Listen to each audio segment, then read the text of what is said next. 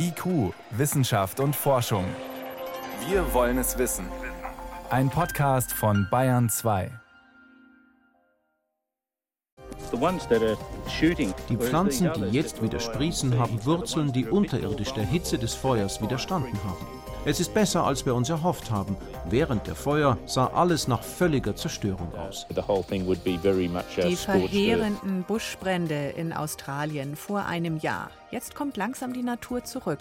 Wir gehen ins Outback später in der Sendung. Außerdem, auch Frauen waren in der Steinzeit auf Großwildjagd und die Dänen haben ein Problem mit Corona und Nerzzuchtfarmen. Herzlich willkommen. Wissenschaft auf Bayern 2 entdecken. Heute mit Birgit Magira. Im Nachbarland Dänemark steht gerade eine ganze Region unter strenger Quarantäne. Die Menschen dürfen ihre Wohnorte vier Wochen lang nicht verlassen. Grund sind nicht etwa besonders viele Neuinfektionen mit Covid-19, sondern die Nerzfarmen dort. Dänemark ist Weltmarktführer in der Nerzzucht.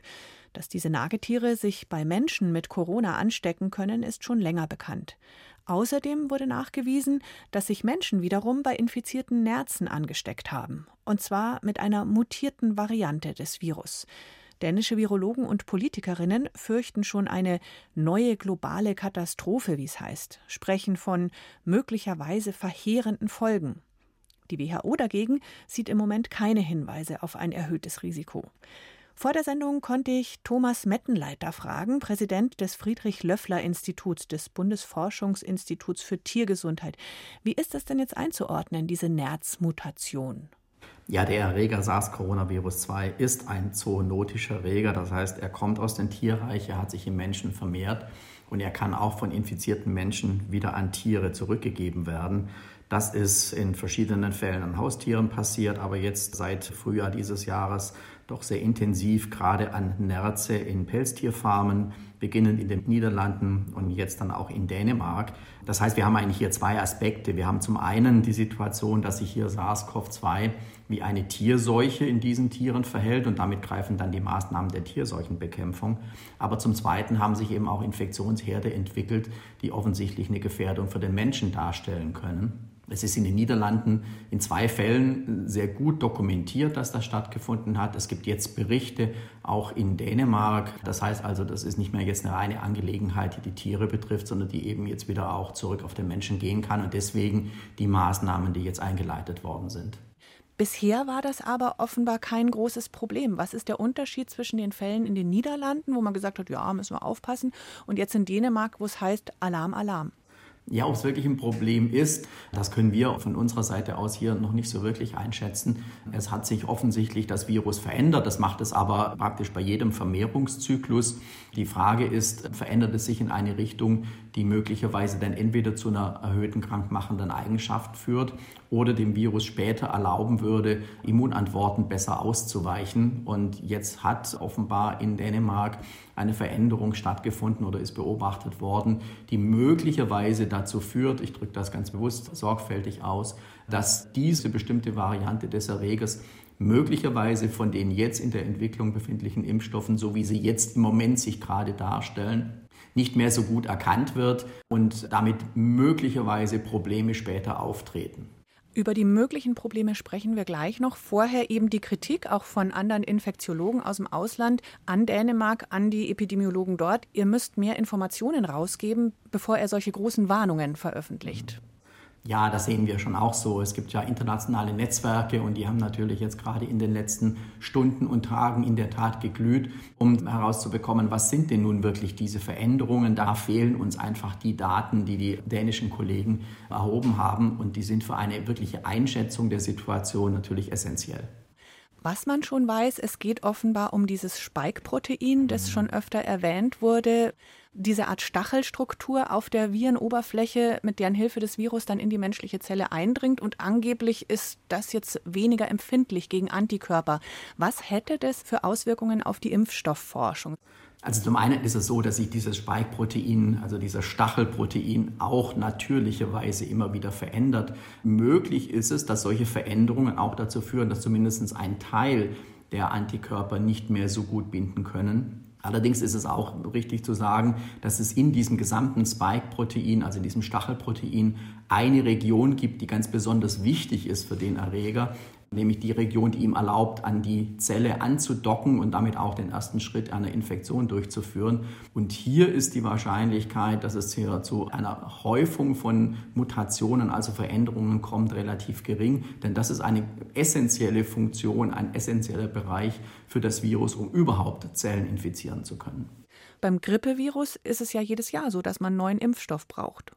Ja, in der Tat, das ist das beste Beispiel, dass sich Erreger verändern, dass es ja auch einen Selektionsdruck gibt. Das heißt also, dass Virusvarianten, Mutanten sich entwickeln, die eben versuchen, sich der Immunantwort des Wirtes zu entziehen. Das kennen wir. Bei der Grippe wird jedes Jahr eine neue Impfstoffkombination bereitgestellt, die die aktuelle Situation abbildet. Das heißt, wenn es wirklich so sein sollte, dass es zukünftig mehrere Coronavirus-Varianten geben sollte, dann besteht durchaus auch die Möglichkeit, das in den entsprechenden Impfstoffen abzubilden. Aber habe ich Sie richtig verstanden? Erstmal mehr Informationen abwarten und den Ball flach halten? Ja, so würde ich das äh, wahrscheinlich auch formulieren. Ja, wir brauchen auf jeden Fall mehr Informationen, um das wirklich werten zu können, vor allen Dingen auch werten zu können im Hinblick auf eine mögliche Inhibition, was spätere Impfstoffe angeht.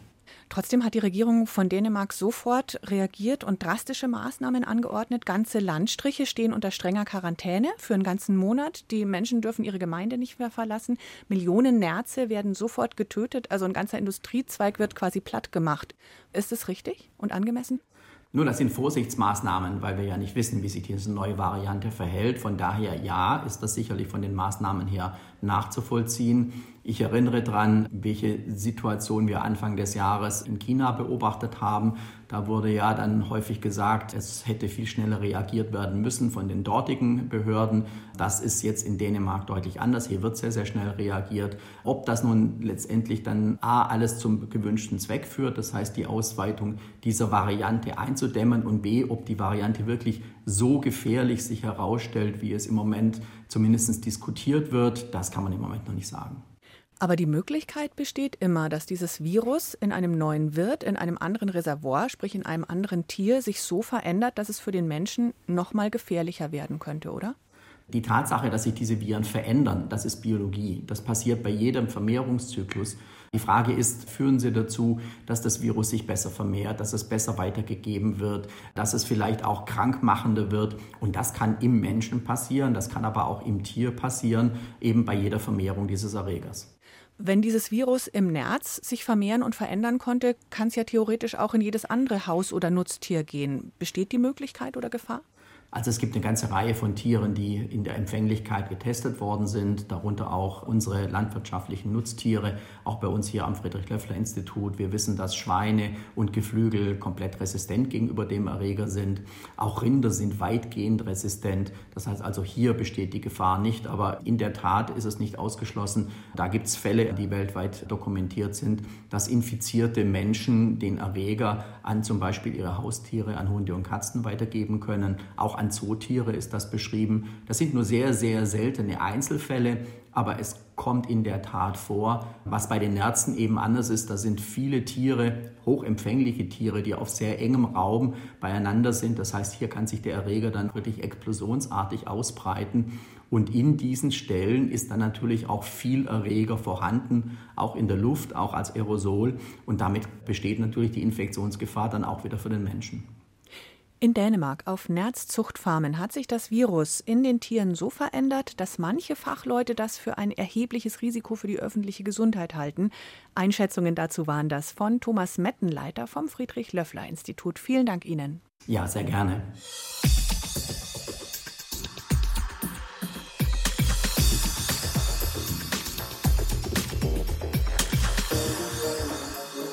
Hier ist Bayern 2 um gleich Viertel nach sechs. So lange ist das noch nicht her, dass in Australien diese schlimmen Buschfeuer gewütet haben, vor allem entlang der Ostküste. Vom Sommer 2019 bis in den Frühling in diesem Jahr sind in Australien insgesamt 20 Prozent der Wald- und Buschflächen verbrannt. Das Ausmaß des Feuers ist der Klimaerwärmung geschuldet. Die Bilder von geretteten oder auch toten Koalabären, die vom Rauch verdunkelte Sonne, brennende Häuser, das waren schon apokalyptische Bilder.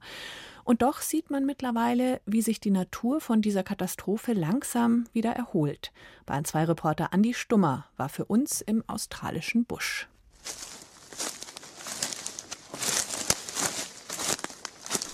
Im Gross Valley am Fuß der Blue Mountains, zwei Autostunden nordwestlich von Sydney. Rußgeschwärzte Baumstämme, kaum Äste, keine Blätter. Alles Dickicht ist verschwunden. Neun Monate nachdem ein verheerendes Buschfeuer wie ein D-Zug durch den dichten Eukalyptuswald gerast ist, sieht der verkohlte Boden immer noch aus, als wäre er mit einem riesigen glühenden Besen leergefegt worden. Doch obwohl im Weltnaturerbe der Blue Mountains 80 Prozent der Eukalyptusbäume verbrannt sind, keimt dort langsam wieder Hoffnung auf. New life is popping up everywhere. Bracken fern is starting to pop out its croziers. Eine Gruppe Parkranger bestaunt ein uraltes Schauspiel, die Wiedergeburt des australischen Buschs. Aus rußgeschwärzten Rinden schieben sich rosafarbene Triebe, Grasbäume tragen wieder Sprösslinge. Waldhüter Mark Gilligan deutet auf eine Reihe verkohlter Akazien, um die herum grüne Heidegräser wachsen.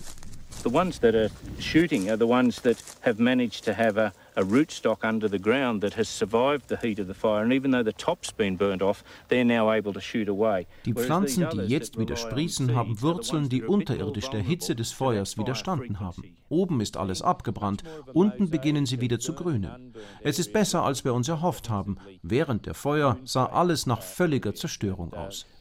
That's really great because we didn't dare hope for that sort of a pattern, uh, it was looking as though the whole thing would be very much a scorched earth. Australiens Natur hat über Jahrtausende eine Allianz zwischen Feuer und Pflanzen gebildet. Der Busch muss brennen, damit er überleben kann. Die Samenkapseln vieler Pflanzen platzen nur in der Gluthitze eines Feuers.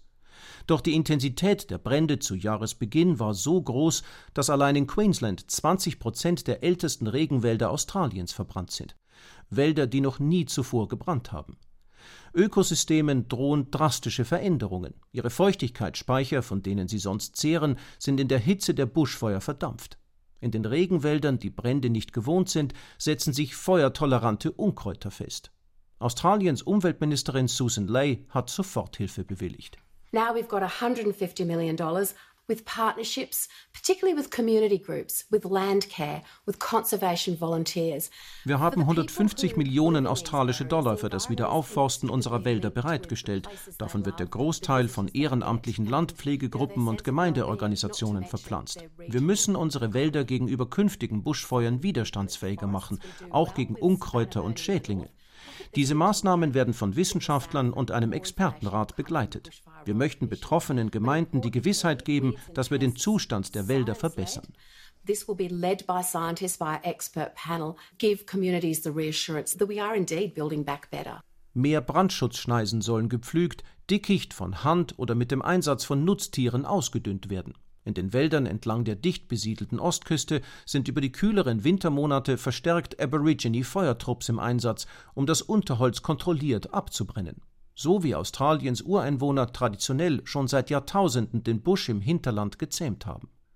Doch da, wo die Großfeuer zu Jahresbeginn nichts als verbrannte Erde hinterlassen haben, braucht die Natur Hilfe. All right, well let's start putting this one in over here. Can you tip it a fraction further in? Thank you. I'd just like to do a little bit of pruning there, so we might uh, just get started on that. Begrünen einer Mondlandschaft. Eine lokale Landschaftsschutzorganisation pflanzt am Fuß der Blue Mountains junge Eukalyptussetzlinge. 5000 an einem Wochenende. Es wird Jahre dauern, bis der abgebrannte Wentworth-Wald auch nur annähernd wieder wie einer aussieht. Umweltgruppen fordern, dass landesweit zwei Milliarden einheimische Bäume gepflanzt werden müssten, um die Schäden der Buschfeuer zu reparieren. Millionen Setzlinge sind bereits in der Erde, doch für manche Baumarten gibt es buchstäblich nicht genug Nachwuchs. Im Hochland Victorias etwa stehen Rieseneukalypten, die größten Laubbäume der Welt. Mangels Saatgut werden nach den Bränden manche Wälder dort und anderswo nie wieder so sein, wie sie einmal waren. Where you get these fires overlapping, then the species is in big trouble. Wenn es in immer schnellerer Folge brennt, dann sind diese Arten in großen Schwierigkeiten, sagt der Melbourner Ökologe Owen Bassett. Das Wiederaufforstungsprogramm muss ausgeweitet werden. Wir brauchen mehr Gelder zum Ausbau von Samenbanken. Ganze Wälder stehen durch den Kreislauf von Dürre und Feuer vor dem Kollaps. Aber wir wollen diese Forstgebiete für unsere Enkel bewahren. Das treibt uns an, diese Wälder wiederzubeleben. We want these tall forests. We want our grandchildren to be able to walk under them. That's what drives us. That's the passion, if you like, to get these forests regenerated. Yeah. In Australien kommt zart und langsam die Natur zurück nach den verheerenden Buschfeuern. Eine Reportage war das von Andy Stummer. Bayern 2. Wissenschaft schnell erzählt. Das macht heute Priska Straub. Mhm. Und los geht's mit einem überraschenden Frauengrab in ja. Peru. Ja, da geht's vor allem um die Grabbeigaben, die so überraschend sind. Eine junge Frau wurde vor 9000 Jahren mit Dingen bestattet, die man so nicht erwarten würde. Und das sind Werkzeuge zur Großwildjagd. Zum Beispiel Geschossspitzen, die werden auf Speere montiert und geschleudert. Oder eben behauene, scharfe Steine, damit werden Tiere zerteilt. Daher denkt man, diese Frau war wohl eine Großwildjägerin. Mhm. Man legt Menschen ja Dinge ins Grab, zu denen die eine Beziehung haben. Und was die Theorie auch noch untermauert, ist eine chemische Untersuchung, Isotopenanalyse der Überreste. Und die bestätigt, die Frau hat sich offenbar besonders fleischhaltig ernährt. Also Frauen sammeln, Männer jagen? Nö. Ja, ist möglicherweise viel zu simpel. Es ist ja generell umstritten, ob frühe menschliche Gesellschaften überhaupt so geschlechtsspezifisch gedacht haben wie wir heute. Und es ist auch nicht das erste Grab einer Frau mit Jagdwerkzeugen. Man hat es bisher eben einfach nicht so zur Kenntnis genommen, weil es nicht so zu unserer Vorstellung passt. Man kann aber davon ausgehen, wer damals zu Beginn der Jungsteinzeit zur Jagd ging, es hatte möglicherweise nichts mit dem Geschlecht zu tun. Vielleicht mehr damit, wer sich geschickt anstellte und wer vielleicht weniger weniger. Das ist eigentlich eine ganz kluge Idee. Es gibt noch eine weitere Meldung über einen unerwarteten Fund. Da gehen wir noch einen Schritt weiter zurück in die Vergangenheit. In Marokko, da haben Paläontologen Dinosaurierfossile gefunden. Eines im Speziellen gibt Rätsel auf. Das ist 66 Millionen Jahre alt und dürfte dort eigentlich gar nicht sein. Warum hat das in Nordafrika nichts zu suchen? Das ist der Entenschnabel-Dinosaurier und der lebte in Nordamerika. Über Landbrücken kam er zwar nach Asien und Europa, aber Afrika oder Gondwana damals, das war in der Kreidezeit durch tiefe Meere von den anderen Kontinenten getrennt. Man hat also schlicht und einfach keine Ahnung, wie er dahin gekommen ist. Die Wissenschaftler sagen auch, der Dinosaurier sei da so deplatziert wie ein Känguru in Schottland. Aber irgendeine Erklärung irgendwas? Nein? ja, man denkt, es muss was geben. Höchstwahrscheinlich muss man tatsächlich das Unwahrscheinliche ins Auge fassen. Er ist einfach geschwommen. Vielleicht ist es so, dass selbst große Barrieren doch nicht unüberwindlich sind. Mhm. Und zum Schluss werfen wir noch einen Blick in die Zukunft, ins Jahr 2068. Es geht um Asteroiden Apophis und die Frage, ob er die Erde treffen könnte. Klingt erstmal bedrohlich. Gibt es Entwarnung? Naja, tatsächlich gehen die Voraussagen da immer hin und her. Bisher dachte man, nein, der wird nicht bei uns einschlagen. Es ist ziemlich ausgeschlossen.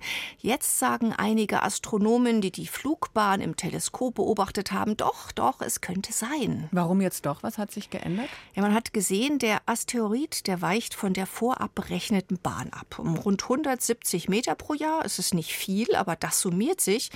Die möglicherweise Ursache ist, dass die Sonne die Seiten des Asteroiden unterschiedlich stark aufheizt. So einen Effekt, den kennt man.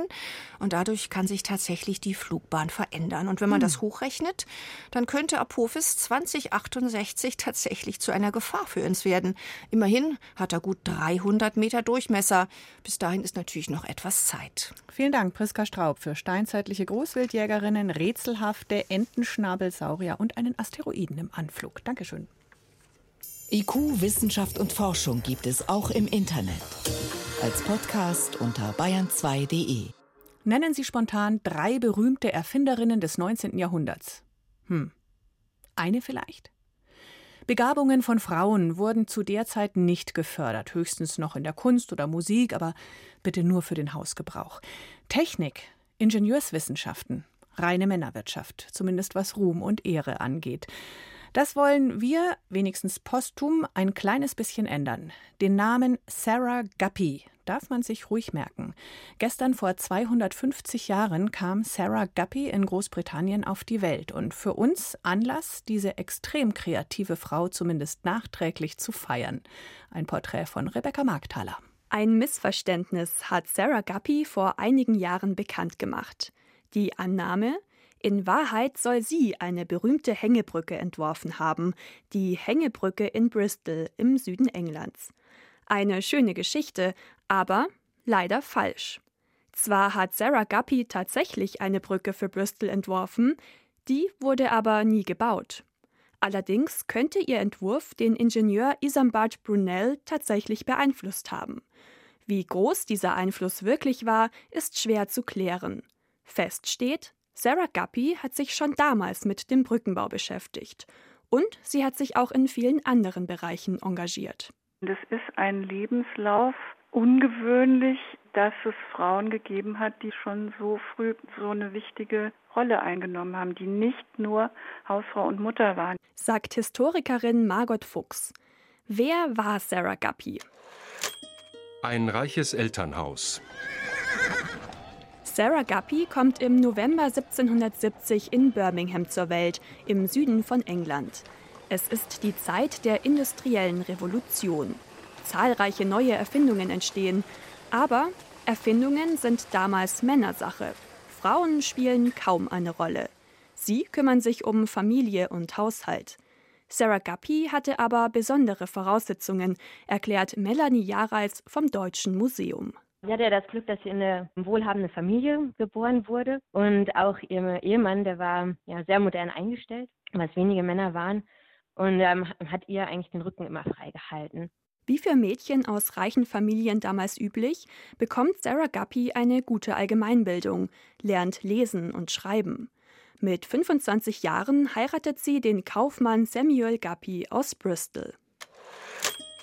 Die Welt der Technik. Sarah Guppy erzieht die sechs gemeinsamen Kinder.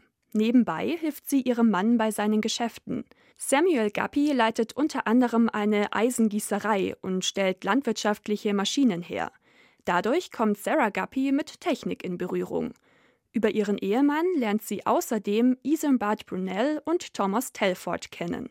Das waren so die angesehensten Ingenieure der Zeit in England und eben auch in Europa. Da äh, hat sie praktisch mit den Leuten Kontakt gehabt, hat gesehen, was die Probleme sind und hat sich dafür interessiert. Sagt Historikerin Margot Fuchs.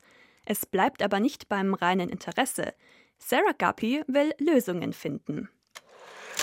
Ihrer Zeit voraus. Neben großen Ingenieursprojekten beschäftigen Sarah Guppy auch kleinere alltägliche Probleme. Sie erfindet unter anderem einen Kerzenständer, durch den Kerzen effizienter abbrennen sollen. Außerdem entwirft sie einen tragbaren Herd.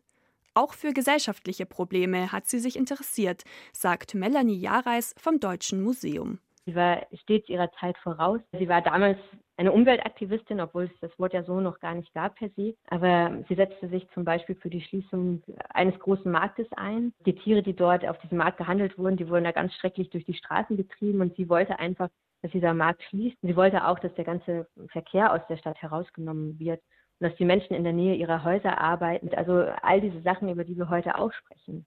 Außerdem ist Sarah Guppy als Schriftstellerin erfolgreich, schreibt unter anderem zwei Kinderbücher. Sie ist in der Gesellschaft angesehen und fördert verschiedene Reformen. Dabei hält sie sich aber wohl stets im Hintergrund. So wird ihr unter anderem folgendes Zitat zugeschrieben. Es ist unangenehm, von sich selbst zu sprechen. Es könnte überheblich erscheinen. Besonders bei einer Frau. Sarah Guppy stirbt mit 81 Jahren. Nach ihrem Tod gerät sie in Vergessenheit. Dabei ist sie eine Frau, die ihrer Zeit voraus war. Melanie Jareis vom Deutschen Museum dass sie sich immer wieder in diese Männerwelten hineinbegeben hat, in das Ingenieurwesen oder auch als Autorin in diesem Bereich. Das ist einfach Wahnsinn für Frauen in diesem Zeitalter. Sarah Guppy, Erfinderin und Ingenieurin, die deutlich mehr Ruhm und Ehre verdient hätte für ihre Leistungen. Gestern wäre ihr 250. Geburtstag gewesen. Die gleichnamigen Fische fürs Aquarium, die Guppies oder viele sagen auch Guppies, haben übrigens nichts mit ihr zu tun. Die sind nach dem Naturforscher Robert Guppy benannt. So, haben wir das auch geklärt. Danke fürs Zuhören bei IQ Wissenschaft und Forschung, sagt Birgit Magira.